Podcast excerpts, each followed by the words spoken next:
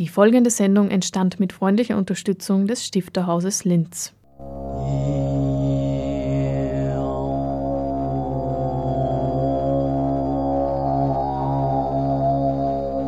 Literatur im Radio.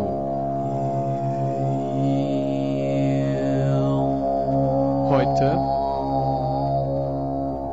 der Anstifter.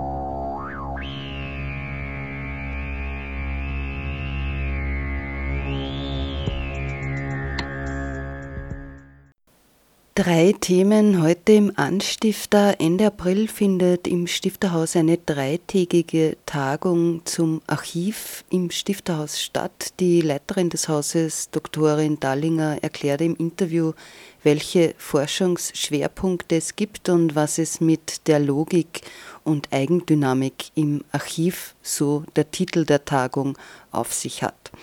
Und schon Mitte März war der Autor Reinhard Kaiser Mühlecker im Stifterhaus und hat aus seinem neuen Roman Enteignung gelesen. Davon bringen wir eine Hörprobe on air. Außerdem ist ja Next Comic im Stifthaus eingezogen. Morgen am 4. April gibt es dazu einen Mittagstisch. In der Reihe zu Gast bei Stifter wird der Herausgeber von Bahö Books, wo der Mexikaner, also jene Graphic Novel, die das ganze Jahr nun im Stifthaus zu sehen ist, über das Comic-Literaturgenre sprechen. Ja, das sind die Themen im April und wir wenden uns nun dem Archiv zu. Das Archiv ist ja längst einem Imagewandel unterzogen worden, wie Petra Maria Dallinger erklärt. Das Archiv ist aber auch ein hochpolitischer Ort. Unterschiedliche Archivarinnen und Archivare werden bei der Tagung über ihr Forschungsfeld sprechen, aber es gibt auch einen Workshop.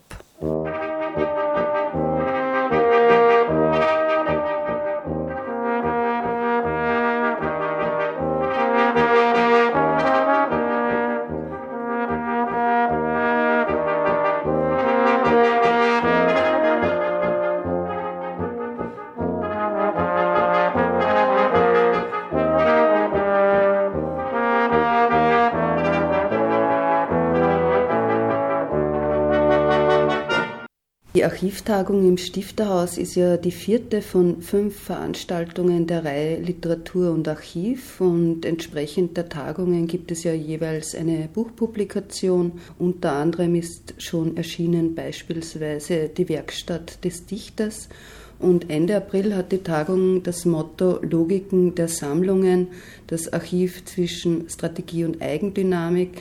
Vielleicht bevor wir über den inhaltlichen Bereich sprechen, zu Beginn ein paar Worte einerseits über die Veranstalter und andererseits den Korpus der Reihe. Welche Dimensionen des Archivs wollen erfasst werden? Ja, ich glaube, wenn man beim Archiv bleiben will, das Archiv ist etwas, das einen gewissen Imagewandel momentan vollzieht. Archive waren früher immer Fallbeispiele oder Bilder für staubtrocken, äh, weggesperrt, nur wenigen zugänglich, fast ein bisschen gruselig. Mittlerweile habe ich das Gefühl, also Archives äh, sind cool.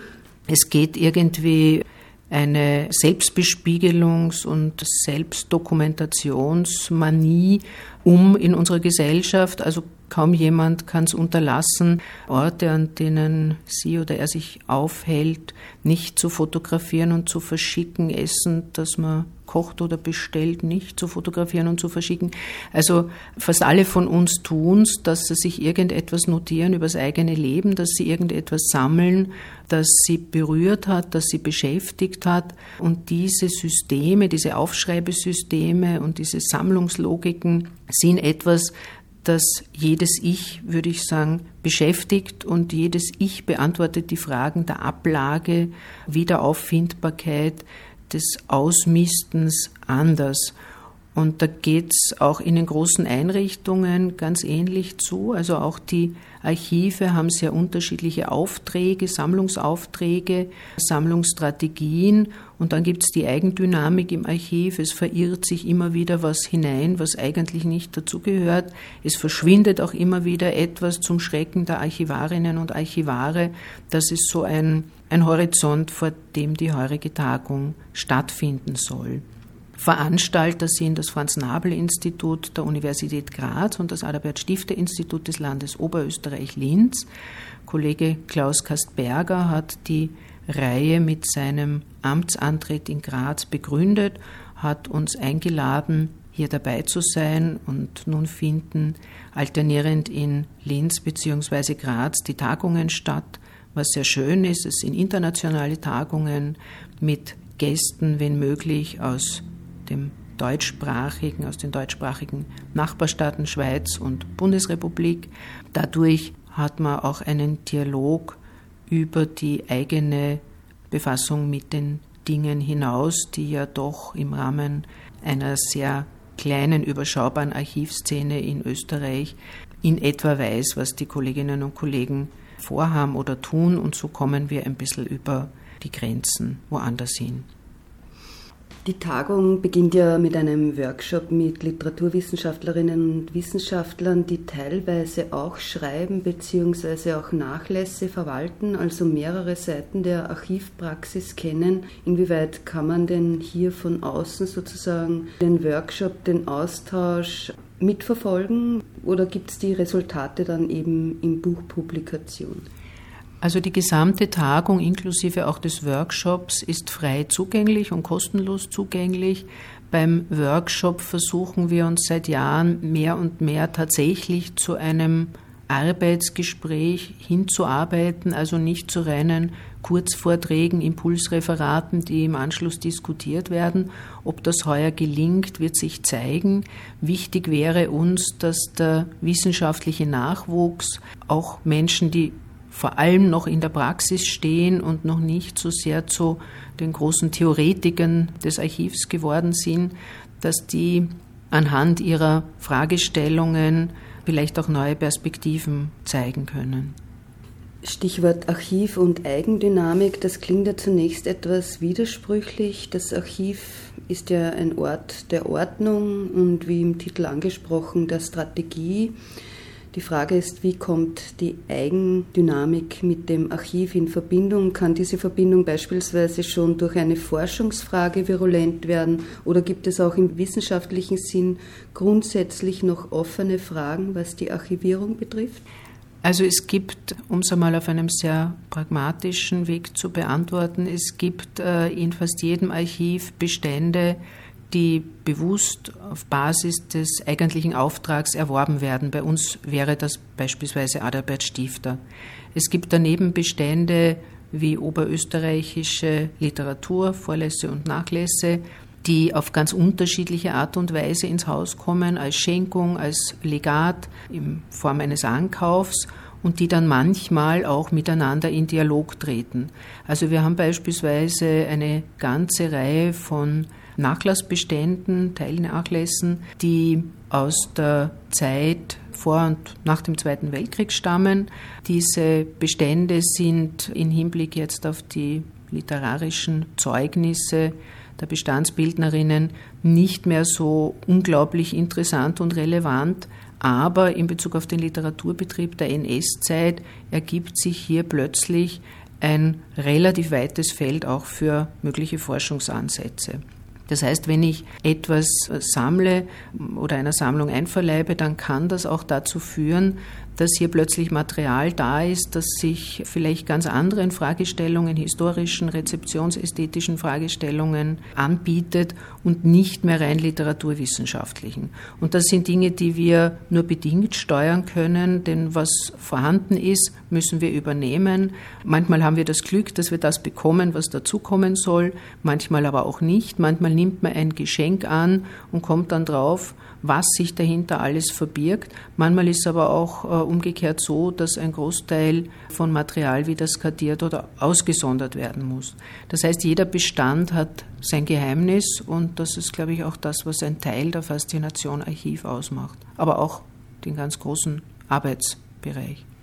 Das Archiv ist ja ein hochpolitischer Ort. Wir haben es eben angesprochen. Monika Meyer vom Belvedere Wien spricht über die Gestapo und Restitution. Joachim Förster vom Stasi-Unterlagenarchiv in Berlin über den Zugang zur Sammlung als demokratisches Recht. Es gibt noch einen dritten Programmpunkt zu Archiv und Politik am Beispiel Stifters Handschriften in vier unterschiedlichen Ländern archiviert. Das heißt, die Lesart, die vielleicht eine nationalistische Lesart ist und der Zeitpunkt, wann das Material gesichtet wird, sind ja auch politische Handlungen, sind veränderlich und verändern auch den Gegenstand. Archiv und Macht liegen äh, ziemlich nah beieinander, würde ich sagen. Das gilt vor allem für die Verwaltungsarchive. Das Stasi-Archiv ist ein besonders prominentes Beispiel dafür, wie die Verbindung zu Künstlerinnenarchiven äh, besteht. Das wird ähm, am Beispiel, das Monika Meyer vortragen wird, zu sehen sein, nämlich im Fall der Provenienzforschung. Man hat ein Kunstwerk, man hat vielleicht Ankaufsakten und dann kommt man über diese Ankaufsakten in eine historische Forschung hinein, die sehr stark im Falle jetzt Bestände die die Historikerkommission ähm, untersucht hat, natürlich auch mit den Schrecken der NS-Zeit zu tun hat, mit Zwangsverkäufen, mit Enteignungen äh, und dergleichen. Das heißt, man arbeitet sich von der Fragestellung einer Provenienz in einem Museum dann durch bis hin zu europäischen Archiven und bis hin zu den Schrecken der Vernichtung. Archiv und Macht, aber auch Frauen im Archiv, Nachlässe von Frauen. Sabine Folli wird zu Gast sein und Lee Gerhalter. Es gibt hier den Begriff des wilden Archivs, gerade im Bereich der bildenden Kunst. Wie geht denn die Forschung jetzt mit den sogenannten eigensinnigen Logiken und vielschichtigen Interessenslagen der Frauen, die in Archiven gelandet sind, um?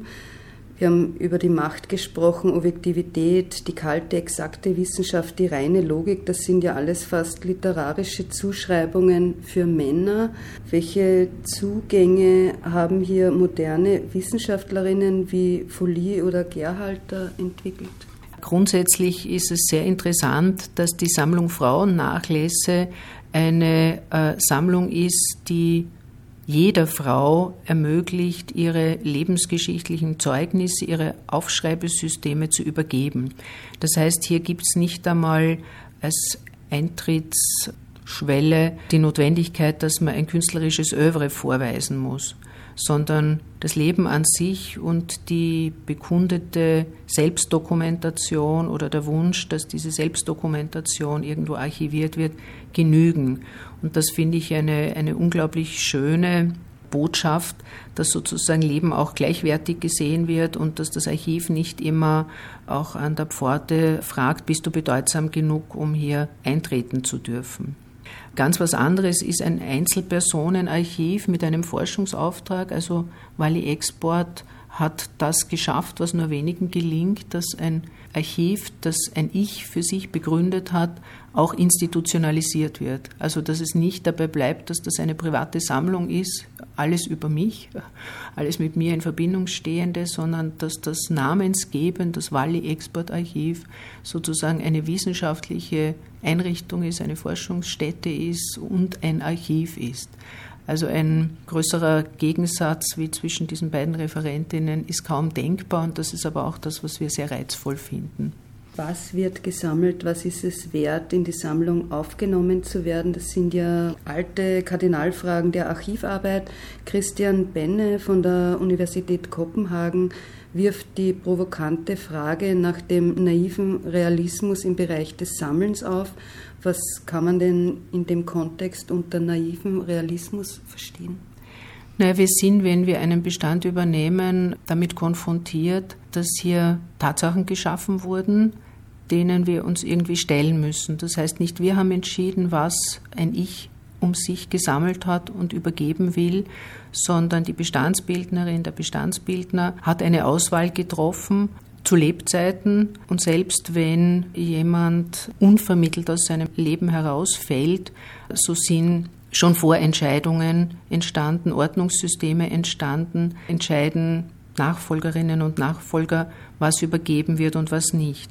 Und im Archiv gibt es dann die Ordnungsmacht, die sozusagen das Übernommene in ein neues System überführt und damit auch vielleicht manchen Zusammenhang zerstört oder zumindest verdeckt, weil ja das lebende, sammelnde Ich verloren gegangen ist und die Ordnung erstarrt beziehungsweise eben durch die Vorgaben der RNA oder welches System auch immer man dann anlegen äh, will, einen ganz veränderten Zugang schaffen.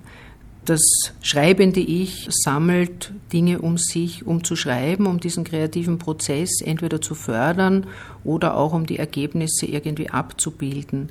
Das forschende Ich will sozusagen einen möglichst raschen Zugriff auf Material, damit bestimmte Fragestellungen beantwortet werden können.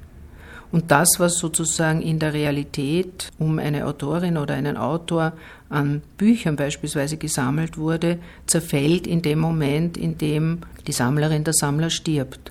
Da kommen dann die Erben, die suchen sich ein paar schöne Stücke aus, übergeben vielleicht die gesamte Bibliothek, die dann übrig geblieben ist, einer Einrichtung. Die Einrichtung macht eine Aufnahme, sodass die Bibliothek noch ideell rekonstruierbar ist oder zumindest dokumentiert ist. Aber die Bücher, die dann wirklich übernommen werden und irgendwo, sei es im Archiv oder in der Bibliothek, dann integriert sind in den Bestand, die sind ausgedünnt gegenüber der ursprünglichen Bibliothek der Sammlerin oder des Sammlers. Das heißt, diese, diese ordnende Macht, die der Einzelne hat über seine, ihre Dinge, die geht verloren und im Archiv entsteht eine, eine neue Ordnung. Und diese neuen Ordnungen stehen in einem inneren Dialog und sie stehen aber auch im Dialog mit anderen Archiven.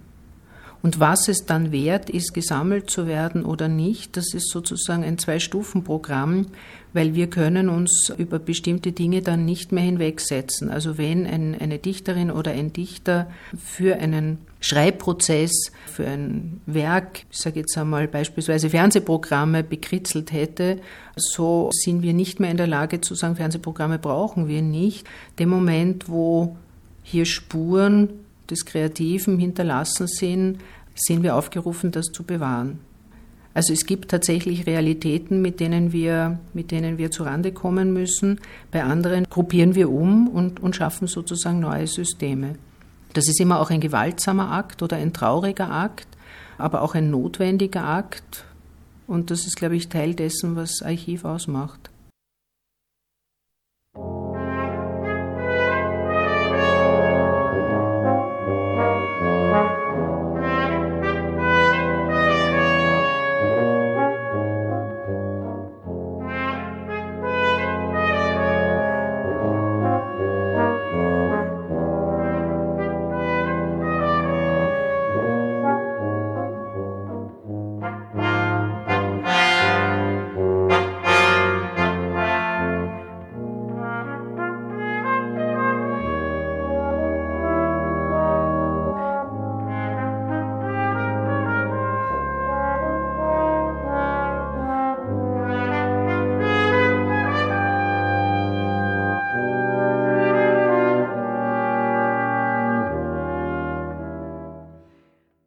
Wer ist besser dran? Der, der sich die Leichtigkeit bewahrt und dafür Beziehungslosigkeit und Langeweile in Kauf nimmt, oder der, der liebt, dadurch verletzbar wird und riskiert, dem Gefühl von Hass und Eifersucht ausgeliefert zu sein? Leichtigkeit ist vielleicht auch ein Begriff, der einem einfallen kann, wenn man das literarische Verfahren des Romans charakterisieren will. Sarah Kugler drückt es in ihrer Rezension im Tagesspiegel Potsdamer Neueste Nachrichten so aus, Zitat, Kaiser Müllecker versteht es, große Themen miteinander zu verweben und sie so zu erzählen, dass sie sich wie nebenbei aufbauen. Zitat Ende. Das ist etwas, was die Werke Reinhard Kaiser Mülleckers mit denen Adalbert Stifters verbindet, wenn Sie mir diesen Bezug zu unserem Genius Lozi und wir haben ja die Ausstellung rundherum erlauben. Mehr über den Roman Enteignung werden wir nun von Stefan Gmünder hören. In seiner äh, Frankfurter Poetikvorlesung vom Leben, vom Tod und vom Übrigen auch dies und das stellt sich der 2014 verstorbene Autor Urs Widmer eine Landschaft vor, eine Zauberlandschaft, in der die Dichter wohnen, und zwar nur sie. Es handelt sich dabei um einen hügeligen Landstrich. Der Vordergrund dieser Dichterlandschaft liegt im hellen Sonnenlicht. Nach hinten hin verdämmert sie in einem schwarzen Horizont. Irgendwo in diesem Land hat jeder Schriftsteller, jede Schriftstellerin sein oder ihr Haus. Und wie überall wurde auch im Dichterland viel gebaut, vor allem in den helleren Teilen. Thomas Mann hat im Hellen ein Haus und Christa Wolf. Weiter hinten im schon gebrochenen Licht leben die Ungewisseren, Ilse Eichinger vielleicht oder Gerhard Meyer. Ganz am Rand des Dichterlandes, wo eine Klippe in den steilen Abgrund stürzt, haben nur noch die Kühnen und Verurteilten ihr Haus. Stifter wohnt hier, Ingeborg Bachmann oder Robert Walser, dessen Behausung Zaun an Zaun mit der von Hölderlin steht. Wobei das einzige Fenster von Walsers Hütte gegen das Licht hingeht. An diesem Fenster steht der hocharme Dichter und blickt mit aller Kraft den Abgrund in seinem Rücken Richtung Helligkeit. Anders Hölderlin, sein Fenster geht ausschließlich auf die andere Seite, er blickt in den Abgrund ohne Unterlass. Obwohl es auch in Reinhard Kaisers Mühleckers Werk um Landschaft, die Topographie der Seele sowie um Licht und Dunkel geht, würde ich mir nicht anmaßen zu sagen, wo genau in der erwähnten Landschaft der 36-Jährige sein Haus errichtet hat. Doktorin Regina Pinter vom Stifterhaus und der Journalist Peter Gmünder stellten das Buch von Reinhard Kaiser Mühlecker vor. Das war ja bereits Mitte März im Stifterhaus. Und wir machen nun einen Ausschnitt aus der Lesung hörbar. Reinhard Kaiser Mühlecker aus seinem neuen Roman Enteignung, der im S. Fischer Verlag Berlin erschienen ist. Was bliebe mir? Das Lesen, das Facebooken und Telefonieren mit meinen über die Welt verstreuten Freunden und Bekannten, Kollegen bei den Zeitungen und Zeitschriften, für die ich gearbeitet hatte, meinetwegen auch meinen alten Ford Mustang ausgenommen. Ich hatte nichts sonst, das mir die freie Zeit vertrieb. Dann dachte ich wieder, dass ich nicht zu befürchten brauchte, was ich hin und wieder befürchtete, dass mir die Leichtigkeit, dass kaum etwas mich wirklich beschweren konnte, abhanden kam. Nein, sagte ich mir, es ist bloß eine Art Melancholie, welche die träge machende, tatsächlich alles niederdrückende Hitze in mir ausgelöst hat. Nichts weiter. Sie wird vergehen, sobald die Hitze nachlässt. Nicht immer ging ich ins Büro, wenn ich in der Stadt war. Mitunter hockte ich mich auch bloß in ein Lokal in der Altstadt und trank einen Kaffee und machte der Kellnerin, einer schwarzhaarigen Albanerin, die immer sehr enge Sachen trug, schöne Augen und fragte sie, ob sie es sich anders überlegt habe, worauf sie lachte und mir ihre Hand mit dem schmalen goldenen Ring, auf dem ein durchsichtiger Stein saß, entgegenhielt. Hast du ihn immer noch nicht verlassen? fragte ich jedes Mal wieder. Aber nicht einmal diese Wortwechsel machten mir noch rechte Freude. Ich überlegte schon ein paar Tage zu verreisen, irgendwohin, wo es weniger heiß war. Ich dachte an die Ostsee oder überhaupt gleich Skandinavien, Irgendwo hatte ich etwas über Südschweden gelesen, als ich Ines kennenlernte. Ich hatte sie ein paar Mal gesehen bisher und mitbekommen, dass sie Lehrerin war, hergezogen aus der Hauptstadt vor noch nicht langer Zeit. Aber mehr hätte ich über sie nicht anzugeben gewusst. Und vielleicht lag es an meiner eigenartigen Stimmung, dass ich sie ansprach, oder es lag an dem Bedürfnis, diesen grausamen Sommer durch irgendetwas, irgendein Ereignis rascher vergehen zu lassen. Warum sonst hätte ich sie ansprechen sollen? Sie war hell, blond und mir gefielen eher die dunklen. Und dann etwas mit einer aus dem Dorf anzufangen, war mir noch nie in den Sinn gekommen. Am nächsten Morgen weckte mich ein Anruf von Parker, ich sah auf die Uhr, es war kurz nach sieben, die Sonne schien und das Licht drang in den dichten, schweren Stoff der Vorhänge und verlieh ihnen eine Farbe, eine Weichheit, die sie sonst nie hatten und die mich an das Aufwachen an gewissen feierlichen Tagen in der Kindheit erinnerten. Es ist Sonntag, Parker, sagte ich, räusperte mich und richtete mich auf. Ich weiß, sagte er, was willst du dann? Es war ein Unfall geschehen, ein alter Mann war in der Nacht irgendwo hinabgestürzt und gestorben. Das hatte sich hier bei uns ereignet und Parker wollte, dass ich hinfuhr. Warum ist das so dringend? Und wieso hinfahren? Ich spreche einfach noch einmal mit der Polizei, sagte ich. Mit wem hast du da telefoniert? Ich will ein Foto, sagte Parker. Ich hörte, dass es ihm schwer fiel, das zu sagen, oder es kam mir zumindest so vor. Sind die Zeiten so schlecht? Sie sind, wie sie sind. Wir müssen das Beste draus machen. Und was soll ich fotografieren? Die Leiche vielleicht? Ich lachte, weil es mir so abwegig vorkam. Eben waren wir noch eine halbwegs seriöse Zeitung gewesen. Nein, sagte Parker, als wäre es eine ernst gemeinte Frage. Die Stiege, verstehst du? Meine Güte, sagte ich. Ich brauche die Geschichte bis drei. Ich war nicht verstimmt, weil er mich so früh geweckt hatte. Nicht einmal, weil er mir eben mitgeteilt hatte, dass wir von nun an wohl reißerischer schreiben würden, sondern weil mein geplanter Flug damit ins Wasser fiel. Ich stand auf, zog die Vorhänge zurück und stieg in die Leinenhose, die am Hosenboden und an den Oberschenkeln fadenscheinig wurde. Ich ging nach unten in die Küche und kochte Kaffee. Dann öffnete ich die Haustür, ließ den Kater hinaus und entriegelte die Katzenklappe, damit er jederzeit zurück konnte. Während ich den Kaffee trank, kam er schon wieder und ich stellte die Tasse weg und gab ihm zu fressen. Der Name, den Parker genannt hatte, sagte mir etwas aber ich war mehr als 20 Jahre weg gewesen und es dauerte, bis mir in den Sinn kam, einen Klassenkameraden gehabt zu haben, der so geheißen hatte. Allerdings, und vielleicht dauerte es deshalb so lang, hatten wir ihn anders gerufen, ihn Flor genannt.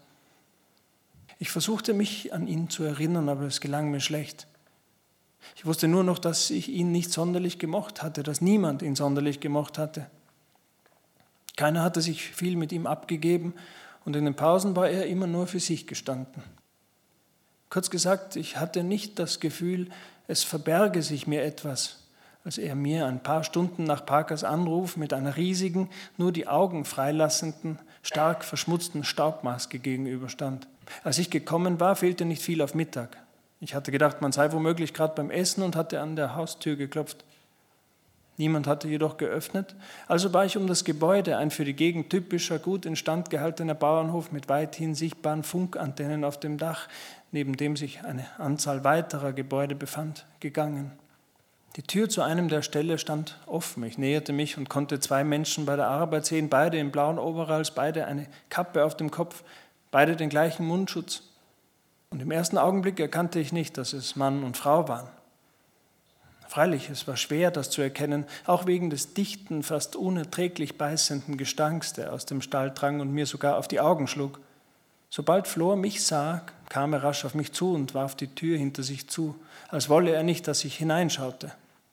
Die Tür fiel satt, wie angesaugt ins Schloss. Er blieb vor mir stehen und sagte etwas, das ich nicht verstand. Dann erst zog er die Maske von seinem Gesicht. Tief hatte sich der Gummi in die Haut gedrückt, die dadurch wie tätowiert oder vielmehr seltsam gebrandmarkt aussah. Die weißen Abdrücke wurden langsam so rot wie der Rest des Gesichts, eine erhitzte, nahezu glühende Röte, die einen Stich ins Bläuliche hatte, blieben aber bestehen und erinnerten mich jetzt an den ausgetrockneten Flusslauf, den ich einmal in Spanien gesehen hatte. Er hatte keine Ähnlichkeit mit dem Kind, das er gewesen war und das ich vorhin auf dem Abschlussfoto unserer Klasse betrachtet hatte. Niemals hätte ich ihn wiedererkannt, und auch er schien mich nicht wiederzuerkennen. Brauchst du was? fragte er. Ich bin von der Zeitung, antwortete ich. Es war ihm nicht anzumerken, was er davon hielt. Ich komme wegen dem Unfall.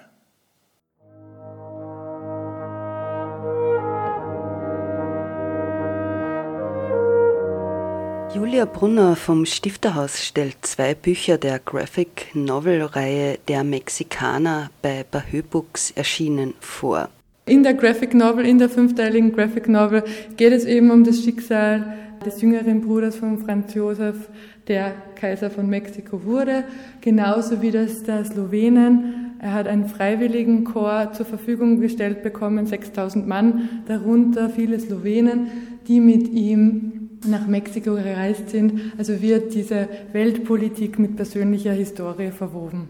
Das, was die Künstler gesagt haben, war das wirklich äh, die Mexikaner, so heißen die Slowenen im Volksmund, die mit ausgewandert sind, mit emigriert sind. Um die ranken sich viele Legenden. Also es ist eigentlich ein ziemlich unbekanntes Geschichtskapitel, kontrastierend zu dem sehr bekannten von Maximilian, der hingerichtet worden ist. Dieses Freiwilligenchor, die dann eben auch Mexikaner in der Heimat geheißen haben. Bahö Books ist der einzige Verlag in Österreich, der sich auf die Herausgabe von Graphic Novels und Comics spezialisiert hat. Dazu thematisch passend ist Leo Güttler, einer der Herausgeber von Bahö Books, am 4. April bei uns Gast im Haus bei der Mittagsreihe wo es dann nur mehr spezieller um die Mexikaner gehen wird, also um die Graphic Novel, die bei uns Zuge vom Next Comic zu sehen ist, genauso wie das Verhältnis von Text und Bild, die Machbarkeit oder Möglichkeiten von politischen Graphic Novels, dieser ganze Themenkomplex.